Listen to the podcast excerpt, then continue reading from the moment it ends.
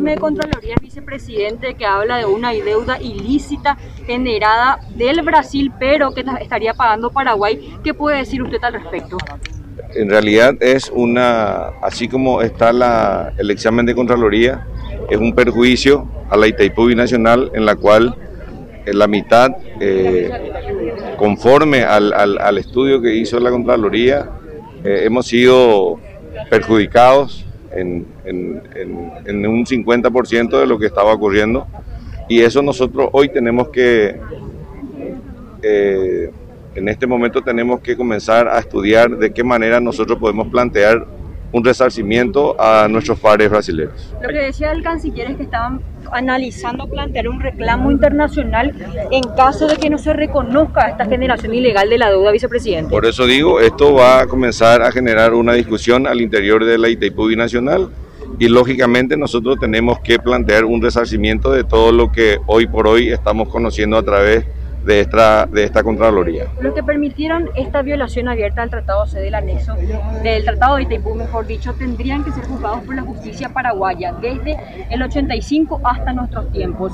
Eh, ¿Usted cree que la justicia realmente podría eh, juzgar como corresponde a estas personas? Hay que establecer eh, y tipificar el delito si es que lo hubiere y pero yo creo que por el transcurrir por el transcurso del tiempo yo no sé si ya se va a poder hacer eso porque existe lo que se llama la prescripción. Desde el Ejecutivo entonces apoyan de todas maneras esta investigación por parte de la Fiscalía, que es lo que dice el vicepresidente y que es lo que dice usted también de manera personal. De hecho, eh, esta investigación a, a, las deudas que tenía Itaipú han comenzado aproximadamente hace 10 años o más y recién este gobierno ha decidido poner todas las documentaciones a la Contraloría General de la República para que en este momento se llegue a esa conclusión. Este gobierno ha impulsado que se investigue, se estudie y se resuelva finalmente lo que la Contraloría General de la República eh, refiere a, esta, a estas deudas. Ayer se pudo reunir con los técnicos, vicepresidente, con sí, respecto a este sí, me reuní y me dejaron bien en claro de que la generación de esta deuda era exclusivamente responsabilidad de, eh, de los problemas que fueron ocasionados en el sector brasileño.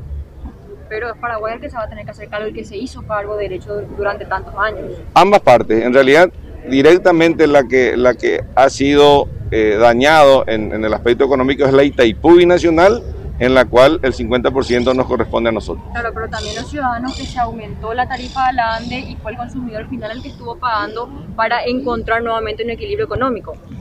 Asimismo, eh, toda la deuda fue cargada en el, en, en, en el precio final que eran los consumidores que eran las que pagaban finalmente estas deudas. Con la apreciación de que en esa época en un 90% era eh, Itaipú, era la que estaba eh, utilizando esa, esa energía. De cualquier manera, es un perjuicio para la Itaipú Nacional, que es el 50% del pueblo paraguayo. ¿Se podría pedir a Electrobras que rezar a, a, Paraguay? Y yo creo que eso es lo que nosotros tenemos que plantear en una negociación en el cual eh, se tenga que resarcir esas esas diferencias de costos y, el beneficio que sacó Electrobras eh, en detrimento a la Itaipú Nacional.